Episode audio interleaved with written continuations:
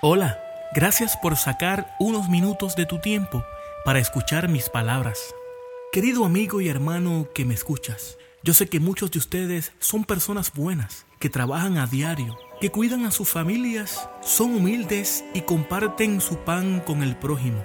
Algunos de ustedes visitan la iglesia en algún momento, hasta claman a Dios en sus dificultades. Todas estas cosas son buenas y Dios las honra.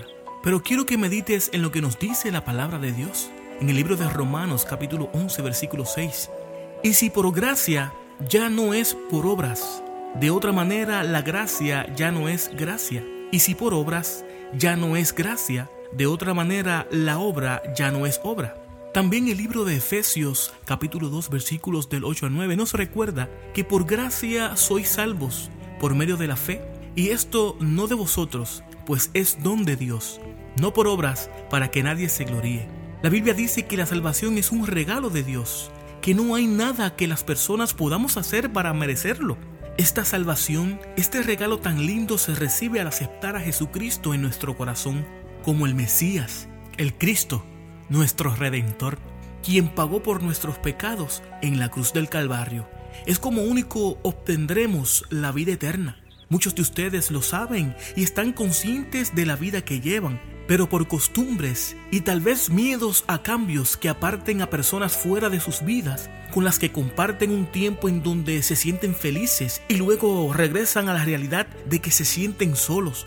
No quieren dar el paso de un nuevo comienzo a una vida sin pecados, dedicada completamente a nuestro Dios, pregonando las buenas nuevas de salvación, predicándole al mundo, hablándole a las personas, a sus seres queridos, del amor de Cristo, para que sean salvos. Según nos dice el libro de Hechos capítulo 16 versículo 31, cree en el Señor Jesucristo y serás salvo tú y tu casa. Esa es la promesa que tenemos que predicar al mundo. Tenemos que acordarle al mundo que todos fuimos creados por un solo Padre, que es nuestro amado Dios. Él nos ama con un único amor y nos ve a todos por igual sin importar raza, color o posición.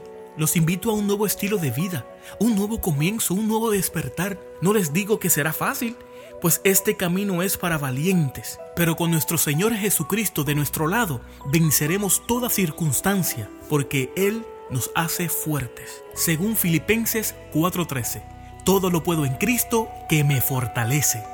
Amados, por los tiempos en que estamos viviendo, ustedes pueden darse de cuenta que la venida de Cristo está cada día más cerca y que muchas de las profecías registradas en la Biblia ya están cumplidas. Amigo que me escuchas, si no has aceptado a Cristo como tu único y exclusivo Salvador, estás en riesgo de perder tu salvación. En cualquier momento sonarán las trompetas. La vida en este tiempo es una de fe. Ni tú ni yo sabemos cuándo la existencia de nuestra vida en este mundo terminará. Por eso es que tenemos que estar listos con Cristo en nuestro corazón y aferrarnos a sus promesas, con la garantía de que en Cristo tendremos vida eterna y salvación a nuestra alma. Amigo, escucha bien y conoce lo verdadero.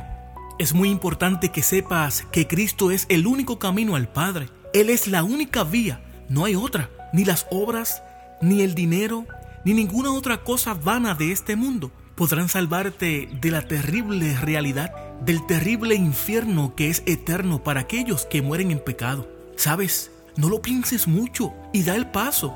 Dios te ayudará en tu caminar. Medita en esta palabra que se encuentra en Juan 3:16. Porque de tal manera amó Dios al mundo, que ha dado a su Hijo unigénito, para que todo aquel que en Él crea no se pierda, mas tenga vida eterna. Querido amigo que me escuchas, los tiempos que estamos viviendo te dejan saber la importancia de tu aceptar a Jesucristo como dueño y Señor de tu vida. Es fácil, solamente en este momento repite conmigo.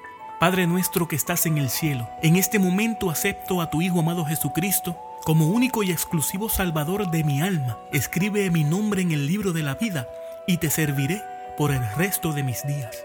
Si esa es tu fe, así será. Bienvenido a la fe cristiana, mi hermano. Es muy importante que sepas que en este preciso momento hay una gran fiesta en el cielo celebrando la sabia decisión que tú has tomado. Yo te bendigo con salud, gracia y paz y deseo que tengas una nueva vida llena del amor de Cristo. Este fue tu hermano y amigo Luis el Ángel en palabras de aliento y de esperanza. Será entonces hasta la próxima. Dios te bendiga.